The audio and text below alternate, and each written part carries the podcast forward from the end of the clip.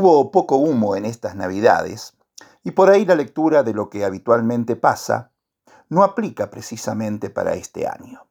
Pero es una costumbre que frente al menú propio de las fiestas de fin de año, uno o una se sienta tentado de cometer algún exceso con la excusa de que la fecha lo amerita y que después vendrá la compensación con ayunos y o actividad física. Es así que, aunque saciados, los carnívoros aceptamos comer un pedacito más, de cordero, de chivito, de asado y o pollo, según lo que haya ido a parar a la parrilla. Después, no nos privamos de las delicateces propias del frío invernal europeo y le damos al pan dulce, al turrón, a las garrapiñadas o al maní con chocolate, como si afuera estuviera nevando. Y los, las veganos o veganas también suelen zarparse, aunque lo suyo sea más sano. E incluso, desaprensivamente, el abuso suele llegar al rubro bebidas. Se está en familia, con amigos, son noches muy particulares y esas tentaciones son muy poco resistibles. Total, no pasa nada. Del mismo modo, han operado en la expectativa de muchos y muchas una serie de hechos que tientan a adjudicarles un significado acorde a las expectativas que tenemos, pero que en la realidad son merecedores de otra u otras lecturas. Veamos. Muy tentados estamos, los que nos identificamos con lo nacional y popular, con la convicción de que es necesario que el Estado esté siempre presente, con la idea de que la gestión Milei nace herida de muerte, con todo lo que pasó el miércoles, desde la desobediencia al protocolo de la cada vez más devaluada comandante Pato por parte de las agrupaciones sociales, por cierto no muy numerosas, hasta la reacción multitudinaria de quienes salieron a la calle después del DNU anunciado por el loco de la motosierra. Es que una irrupción de la clase media, que copó las esquinas y los barrios no solo de Buenos Aires y varios del conurbano, sino ciudades de todo el país, incluida Santa Rosa, apenas terminó la cadena nacional de este sujeto muy difícil de describir, la que se agrandó al otro día en Rosario, en Mar del Plata, aquí mismo y en otros varios puntos del país. Irrupción esporádica a la que intentaron ignorar olímpica y asquerosamente los pusilánimes de los medios hegemónicos y que reivindicó con sus cánticos de mi ley basura, vos sos la dictadura, que hay conquistas culturales de una parte significativa del pueblo argentino que no tienen chances de retroceso. Eso invita a la tentación de seguir cantando aquello de que no nos han vencido.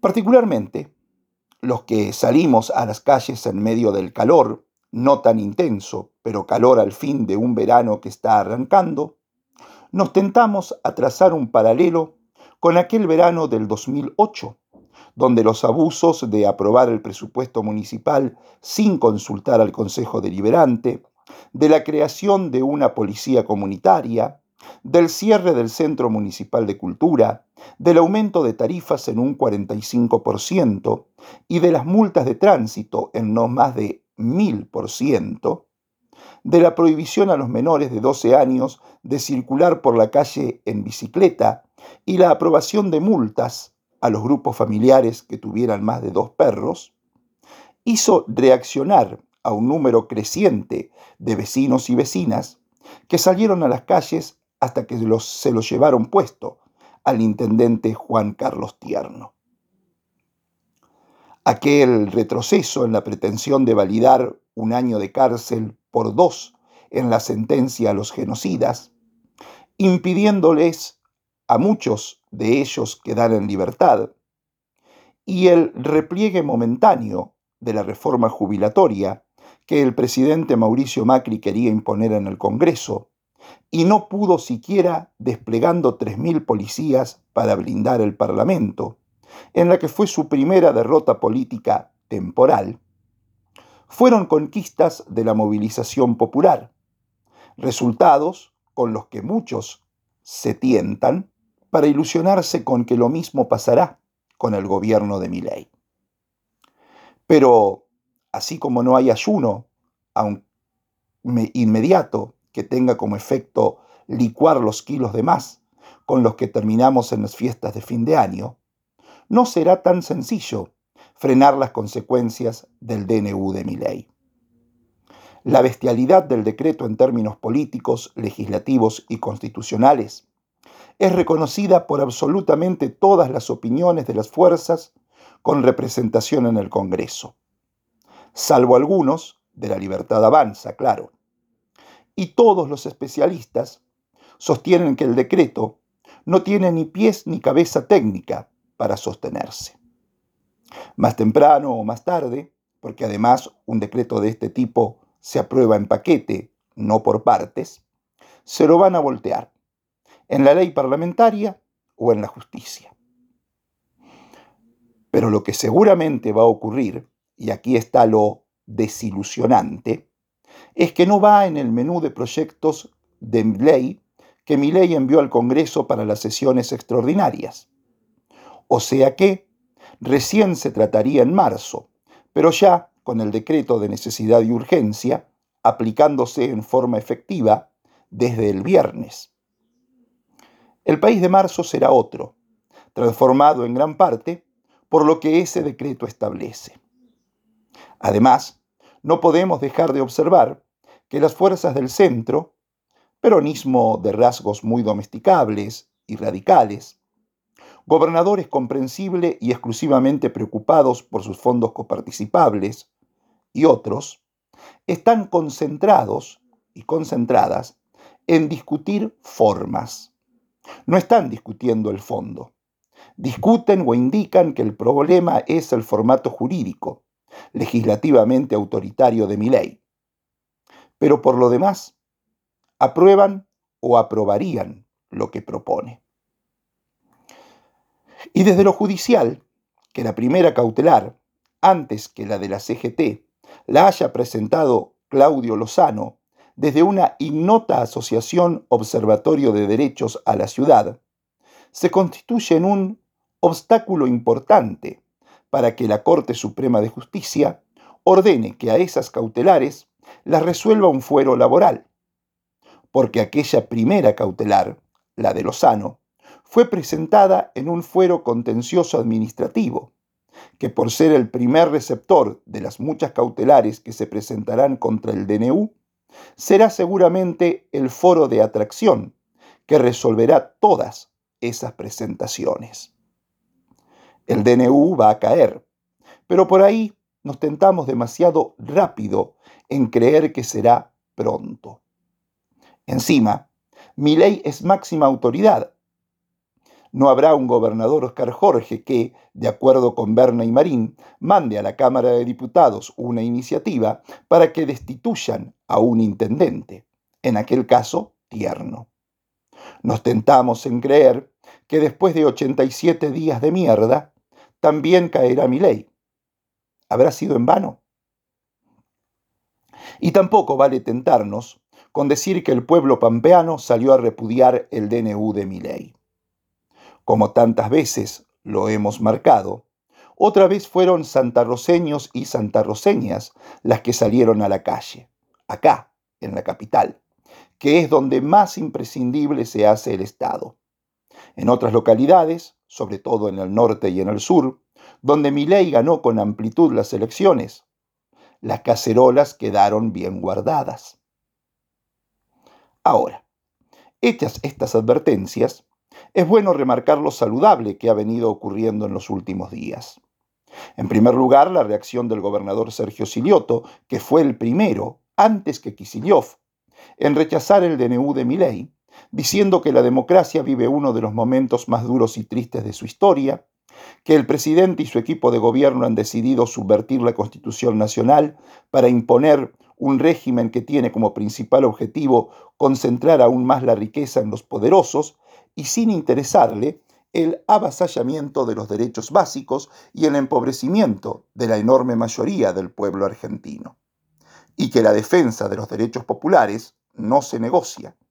El respeto a las reglas democráticas, menos aún. Esa inmediata reacción de Silioto se diferencia en mucho de la estrategia de Rubén Marín, cuando en épocas de Menem no le puso en práctica sus políticas en la provincia, pero jamás lo cuestionó en público.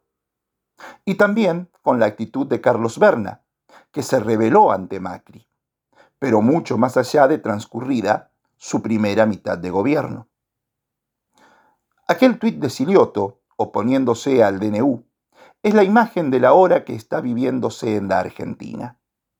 A estas alturas, con el gobierno de Macri, ya teníamos gobernadores que se entregaban por dos sándwichitos. Entonces, muchas de las reacciones que pasaron en estas horas con la gente en la calle, con los cacerolazos, no solo habla de una sabiduría, de un saber, de un sentido común básico que tiene la gente y que en estos puntos de inflexión siempre aparece, como algo que es necesario rescatar, porque ya no van a quedarse en el molde. Esta reacción que hoy observamos en el macrismo apareció a los dos años y medios, y la de estos días fue, es, una reacción muy rápida, para destacar. Y Silioto tuvo su apoyo. La CGT Centro Sur lo respaldó diciendo que nuestra provincia se ve hackeada por un DNU que desprecia la condición humana. Los intendentes peronistas lo hicieron reprochando y remarcando que nuestro pueblo ha sido estafado, ya que este brutal ajuste, esta descomunal quita de derechos, lo paga el pueblo entero y no lo paga ninguna casta privilegiada, como prometía mi ley, por todos los medios y redes sociales. El PJ La Pampa, repudiando el ataque a la Constitución realizado por mi ley, diciendo que la hora exige unir fuerzas para resistir y hasta los radicales, que se alinearon advirtiendo desde el Comité Provincia que el DNU debe discutirse en el Congreso Nacional. Claro que también hubo de los otros, los que están con mi ley. La sociedad votó ajuste. El mensaje fue concreto y directo.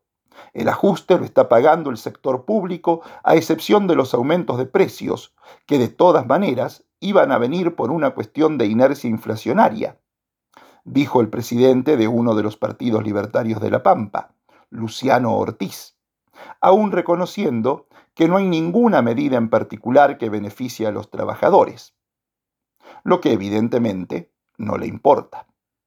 Y desde el PRO, el diputado nacional Martín Ardoain dijo que es urgente que Argentina haga el cambio que necesitamos. Si no es todo, es nada. Y el diputado provincial Enrique Juan aseguró que es un nuevo comienzo para nuestro país. Con su contundente posicionamiento, Silioto ha mostrado una coherencia con su accionar desde la gestión, que es lo que seguramente le reconoció la población pampeana cuando al ser encuestada en la primera quincena de este mes, lo premió con un 58% de imagen positiva, haciendo que ocupe el octavo lugar entre los gobernadores de todo el país. Un reconocimiento que no tuvo el intendente de Santa Rosa, Luciano Di Napoli, al que sus vecinos lo ubicaron en el puesto 23, solamente mejor considerado que el jefe comunal de Ushuaia, entre los intendentes de las ciudades capitales del país.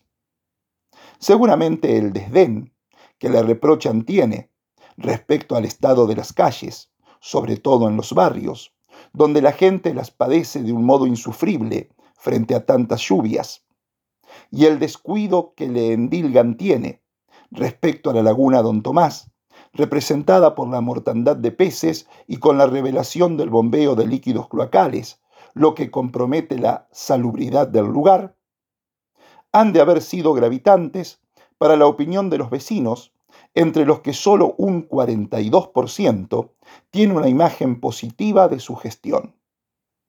Encima, la desocupación subió en el tercer trimestre en el conglomerado Santa Rosa Tuay.